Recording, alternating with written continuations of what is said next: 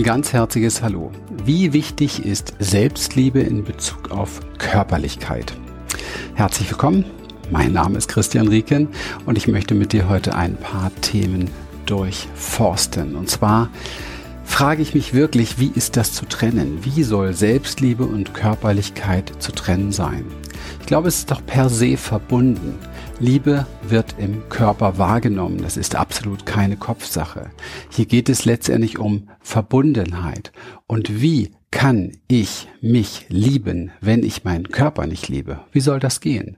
Was für ein Konstrukt kreiere ich in meinem Kopf, das es ermöglicht, mich selber zu lieben und meinen Körper außen vor zu lassen? Ich glaube, das funktioniert nicht. Das ist eine Idee. Ich glaube, mich zu lieben, sprich, das heißt so viel wie ich denke, mich zu lieben. Aber wenn ich meinen Körper nicht liebe, dann muss ja noch irgendetwas anderes da sein, was letztendlich den Körper übertrumpft oder besser ist oder größer ist oder wichtiger ist. Und ich mache die Erfahrung ganz ehrlich, wir sind Körper. Wie kann es etwas anderes geben, das wichtiger ist? Sehr wohl weiß ich, dass es jahrtausende lange Kirchenarbeit und anderen Institutionen zu verdanken ist, dass wir unseren Körper hinten anstellen.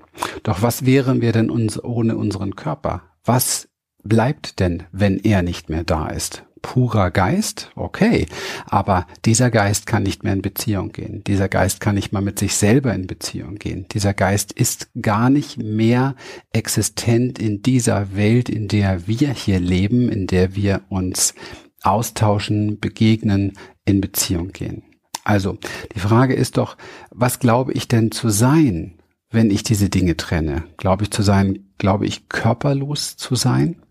Und genau das ist das große Problem.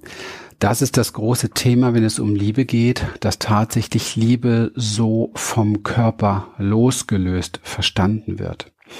Und man trennt sogar körperliche Liebe oder geistige Liebe, man trennt innere, äußere Liebe und so weiter. Innere Werte spricht man drüber und das Äußere spielt keine große Rolle.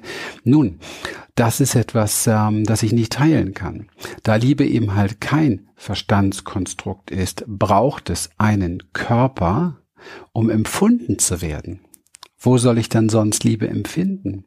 Und Liebe braucht auch einen Körper, der im Austausch mit einem anderen Körper ist. Wenn ich zum Beispiel Liebe geben möchte, dann brauche ich einen Körper, um dies ausdrücken zu können. Entweder über meinen Körper oder über meine Stimme beispielsweise, über meinen Blick beispielsweise.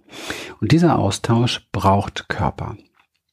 Liebe zu machen, sexuell beispielsweise, braucht natürlich einen Körper sexuelle Liebe ist keine platonische Liebe. Es ist eine Liebe, die sich ausdrückt über unseren Körper.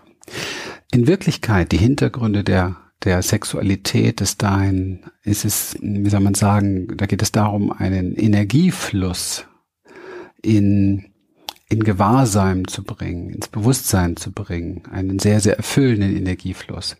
Aber wenn es keinen Körper gibt, gibt es kein Gefäß, in dem Energie fließen kann. Also von daher gibt es Sexualität nicht ohne Körper, gibt es Liebe nicht ohne Körper. Ich persönlich bin davon überzeugt, dass eine liebevolle, ein liebevoller und ein sehr berührender, vielleicht sogar im wahrsten Sinne des Wortes berührender Umgang mit dem eigenen Körper sehr viele Symptome und Probleme lösen kann. Stellen wir uns doch einfach mal vor, unser Körper wäre ein, ein kleines, unschuldiges, hilfloses Kind und wir möchten diesem Körper, diesem Kind die beste Mutter der Welt sein beispielsweise.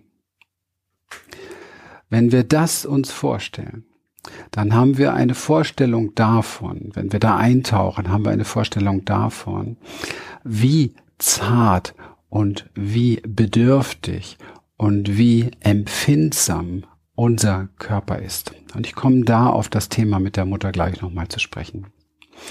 Eine weitere wichtige Frage ist, kann der Körper Bezug, also dieses Bezug nehmen auf den Körper, bewusst machen des Körpers, helfen, Selbstliebe zu entwickeln? Und es klingt jetzt ein bisschen ähnlich wie das, was ich eben gesagt habe, aber ist sehr wohl ein wenig zu differenzieren von dem. Und da möchte ich gerne drauf eingehen. Ja, Auf jeden Fall kann Körper Gewahrsein, Körper Bezug, Bezug nehmen auf den Körper, Selbstliebe entwickeln. Und ich persönlich bin sogar der Meinung, dass das gerade der beste Weg ist. Wenn wir uns mal entfernen von allen Bewertungen, von allen, also ich möchte ein bisschen tiefer gehen, wie wir unseren Körper bewerten, wie wir ständig über ihn sprechen, was wir glauben, was richtig oder falsch ist an ihm, wie er sein müsste, ähm, wie er zu reagieren hat auf bestimmte Umstände, was er an Leistung zu bringen hat, damit er gut ist beispielsweise, oder was ihn schlecht macht oder schwach macht. Wenn wir das mal alles weglassen und auch nicht in den Vergleich gehen mit anderen Körpern, dann ist natürlich schon schwierig in einer Zeit, wo wir über die Medien permanent Körper vor die Nase gesetzt bekommen, wo wir das Gefühl haben, oh mein Gott, wie ist das möglich? Und wir vergessen sehr, sehr gerne in dieser Medien- und virtuellen Welt diesen Fake, der dahinter ist, dass letztendlich alles wie eine Show, wie eine Maske nach außen so gut wie möglich dargestellt wird. Und dass die Menschen, die wie Supermänner sich dort äh, oder Super Superwoman sich dort äh, bewegen, äh, genauso vielleicht ihre Schwachpunkte, ihre Schmerzen, ihr Altwerden mitmachen und so weiter. Also wenn wir diese Vergleiche einmal wegnehmen, denn diese Vergleiche und diese Bewertung, wie eben genannt, sind ja ausschließlich Konstrukte unseres Geistes. Ja, die haben ja mit dem Körper selbst mal wenig zu tun, außer dass dieser Verstand im Körper sitzt, witzigerweise sich das aber oftmals nicht bewusst macht, dass er ein Teil dessen ist, sondern ganz isoliert glaubt, er hat eine große Funktion oder eine Größe, die sich über alle stellen kann. Also wenn ich diese Bewertungen loslasse, diese Vergleiche mit anderen oder mit erfundenen ähm, körperlichen Situation, körperlichen Voraussetzungen oder Umständen, wenn ich dieses alles mehr weglasse und zurückgehe hin zur ausschließlichen reinen Wahrnehmung dessen, was jetzt ist, bis hin zur, ja, vielleicht sogar, wie soll man sagen, ekstatischen Hingabe an das, was ist, dann nehme ich wahr meinen Körper so pur, wie er ist. Und nehme wahr, dass das Problem, das ich glaube zu haben, ausschließlich in meinem Kopf da ist. Und dieses Problem sorgt nicht selten dafür, dass wir uns hassen für die Dinge, die wir wahrnehmen an unserem Körper. Aber da ist nicht die Wahrnehmung das Problem, sondern das, dass wir einen Widerstand dagegen haben. Ich möchte ein bisschen näher drauf eingehen. Wir hassen uns zum Beispiel für eine kleine Portion Hüftspeck. Ja, und verdrängen dann dieses unangenehme Gefühl mit einem Eisbecher. Wie lange wird das gut gehen? Ja, und das ist etwas, was so ein bisschen trendy geworden ist durch diese Trennung, die da stattfindet, dass wir etwas wahrnehmen, was wir nicht haben wollen. Dadurch kommt ein unangenehmes Gefühl hoch und dann wollen wir dieses unangenehme Gefühl wieder weghaben und steigen immer tiefer in so einen Teufelskreislauf, der nicht nur etwas mit äh, Gewicht oder mit, mit Eisbechern zu tun hat, sondern natürlich auch etwas mit einer großen Selbstabwertung die in diesem Teufelskreis fast gang und gäbe ist und überall zu finden ist. Und ich denke, es ist seltsam, wenn wir das mal so von oben betrachten und es macht vielleicht ein Stückchen wach, dort achtsamer zu sein also was wir wirklich brauchen, ist ein tiefen Bezug zum Körper. Ein Bezug nehmen auf das, was im Körper stattfindet.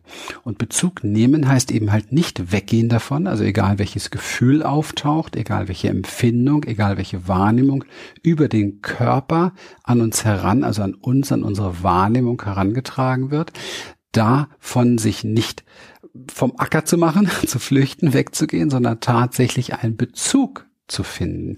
Ein Bezug, einen liebevollen Bezug. Da, wo der Bezug da ist, ist Bewusstheit und ist Präsenz. Wenn wir mit unseren Seminarteilnehmern hier unser Mindfulness Embodiment arbeiten und praktizieren, dann zeigt sich immer wieder, was passiert, wenn der Körper über die eigene Bewusstheit, über die eigene Achtsamkeit und Aufmerksamkeit plötzlich wieder zum Freund wird. Und das ist ein ganz besonderer Moment. Dann plötzlich ist da Ruhe, da ist Entspannung, da ist Zufriedenheit, da ist ein Gefühl der Fülle, so dass es nicht mehr bräuchte. Und ich persönlich glaube, dass unser Körper genau das Instrument schlechthin ist, um wahre Selbstliebe zu lernen. Denn er zeigt uns rund um die Uhr angenehme Erscheinung und auch unangenehme Erscheinung. Und ich meine ganz ehrlich, was gibt es Besseres, ja, um eine liebevolle, bedingungs- und erwartungsfreie Haltung der Liebe zu erlernen, wenn wir ständig herausgefordert werden zwischen einem scheinbaren Gut und Schlecht, um dazwischen einen Raum zu finden, der weder gut noch schlecht ist, der sich nicht auf die eine oder andere Seite schlägt, sondern der einfach mitfühlt mitfühlt. Und das ist genau das, worum es geht. Mitgefühl, Selbstmitgefühl hat extrem viel mit Achtsamkeit zu tun und ist auch aus der Achtsamkeit nicht umsonst geboren, weil wir brauchen einen Raum, in dem wir nicht mehr bewerten, nicht mehr vergleichen und wir haben einen ewig an unserer Seite oder um uns herum lebendigen ähm, Sparringspartner dafür. Das ist nämlich unser Körper, denn er ist wirklich der beste, absolut beste Trainingspartner. Denn er wird alt, er wird schwach, seine Schönheit wird etwas welken und er macht hier und da so seine ganz eigenen Zicken. Ja, und da zeigt sich dann eben halt äh, die wirklich wahre Liebe, die wir aufbringen können oder eben halt auch erlernen können jede Ablehnung und äh, ich sage auch immer so gern, jeder Widerstand, den wir in uns tragen, ähm, zeigt sich mehr oder weniger spürbar im Körper als Symptom oder gar als Krankheit. Und wir können uns selbst heilen. Und davon bin ich tausend Prozent überzeugt und habe genügend Beispiele erlebt. Ich selbst bin auch so ein Beispiel. Wir können uns selbst heilen durch Liebe, durch Annahme, durch Selbstmitgefühl, durch das bewusste mit unserem Körper sein, das Bejahen der Dinge, die da sind, durch eine bewusste Präsenz, die nicht mehr bewertet. Okay, wie können wir unseren Körper wieder bewusster spüren, also ihn sozusagen als Signalgeber nutzen und dadurch in die Annahme kommen? Nun, wir persönlich nutzen Strategien der Achtsamkeitspraxis. Es gibt zum Beispiel bei uns in unserer Online Academy ganz gratis für dich. Wenn du möchtest, melde dich an, lade das runter. Einen sehr, sehr hervorragenden Bodyscan aus der Achtsamkeitspraxis, der dir dabei hilft, deinen Körper wieder nur wahrzunehmen und nicht mehr in die Bewertung, in den Vergleich einzusteigen. Das Problem der Bewertung und des Vergleiches ist die Flucht, die dem folgt. Ja, das heißt, das Verlassen des Körpers und der Körperwahrnehmung durch den Eisbecher beispielsweise oder durch, ja, ich muss das so sagen, weil ich bin ein Ben Jerry's Fan, ich liebe Eisbecher, aber eben halt nicht als Flucht. Und wichtig ist es, dass wir uns auch bewusst machen, dass es so unendlich viele Eisbecher gibt, ja, alles um uns herum mittlerweile, das ganze Entertainment-Programm der Welt, jede Diskussion, jedes, ähm, jede äh, Ablenkung, all diese Dinge dienen uns, um wegzukommen von dem Körper, nicht mehr mit ihm zu sein. Und das achtsam wahrzunehmen ist sehr, sehr wichtig, damit wir wieder eine bewusste Entscheidung zu haben, das bewusst zu tun das ist völlig in Ordnung. Das unbewusst zu tun führt da, ist auch in Ordnung, aber führt dazu, dass der Körper sich meldet und sagt, klopf, klopf, klopf, hallo, kriegst du mich eigentlich noch mit? Ja, zum Beispiel Social Media Welt ist auch eine, eine wahnsinnig tolle Eisbecher-Variante, um zu flüchten vor seinen wahren Gefühlen. Und letztendlich vor seinem Körper, denn diese werden ja über den Körper wahrgenommen, sonst würden wir sie gar nicht empfinden. Unser Mindfulness Embodiment, das sind Übungen, die uns helfen, uns wieder mit uns zu verbinden, Präsenz in unserem Körper zu bekommen, ist Teil unserer ganzen Experience. Sehr, sehr interessante Körperübungen, die wirklich helfen, wieder etwas zu tun ohne Anspruch, ohne Leistung. Und da bitte überprüf, auch wenn du dir was Gutes tust, was auch immer du tust, ob das Gymnastik ist, ob das Yoga ist, ob das was was ich für, für Übungen und für Dinge auch sind, die du dein, wo du mit deinem Körper zusammen etwas tust. Die meisten Menschen, die ich kenne, machen diese Dinge genauso wie ihren Job oder wie andere Dinge, nämlich sehr leistungs- und anspruchsorientiert. Und wenn ich leistungs- und anspruchsorientiert bin, dann gebe ich was obendrauf und bin nicht im Empfangsmodus. Das heißt, uns geht es darum, dass du achtsam lernst, wieder in den Empfangsmodus zu kommen. Das heißt, dass du empfängst und wahrnimmst, was da ist im Körper, denn ansonsten kannst du mit ihm ja gar nicht in den Frieden kommen, weil er sich gar nicht zeigen kann. sondern du spulst immer irgendeinen Film oben drüber, nämlich ein Leistungs- oder Anspruchsfilm oder ein Erwartungsfilm, so müsste das jetzt sein. Also es geht rein um die liebevolle Verbundenheit. Und da gibt es Übungen wie beispielsweise, das empfehle ich dir gerne mal morgens ähm, im Badezimmer bietet sich das an, wenn man sich so fertig macht, frisch macht, den Körper ganz bewusst mal so abzuklopfen, ja, oder abzutätscheln, so wirklich so hier oben so zart beginnend und dann wirklich hier so ein bisschen klopfen, so in der, ja, in der Stärke, wie es für dich angenehm ist. Und mit jeder Berührung deines Körpers, das hört sich jetzt vielleicht seltsam an, weil wir das eben halt nicht gewohnt sind, weil wir den Körper schon so verlassen haben, aber mit jeder Berührung des Körpers geht es darum, dir bewusst zu machen, hier ist Körper, hier ist Unterarm, hier ist Oberarm, ja, hier ist Schulter, hier ist Brustkorb und so weiter. Dieses Tätscheln oder auch Abstreifen danach und das auch sehr gerne sehr zärtlich, sorgt dafür, dass du eine Verbundenheit mit dir, mit deinem Körper aufbaust, dass da wieder ein Bewusstseinsfluss zwischen euch stattfindet. Selbstberührung jeglicher Art, Art sorgt dafür. Und das kann schon beim Aufwachen morgens beginnen.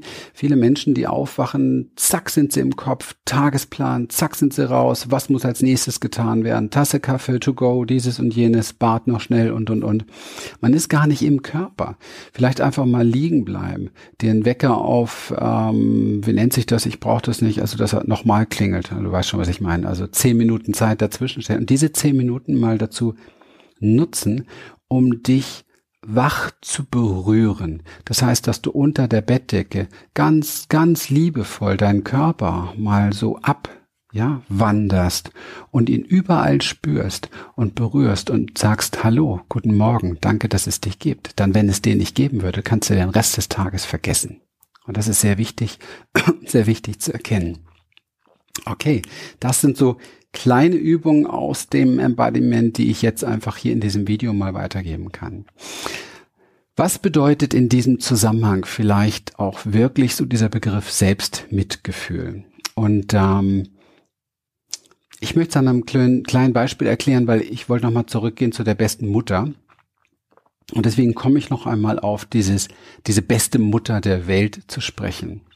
Die Traummutter, die voller Empathie alles in uns umarmen kann, was wir in uns tragen.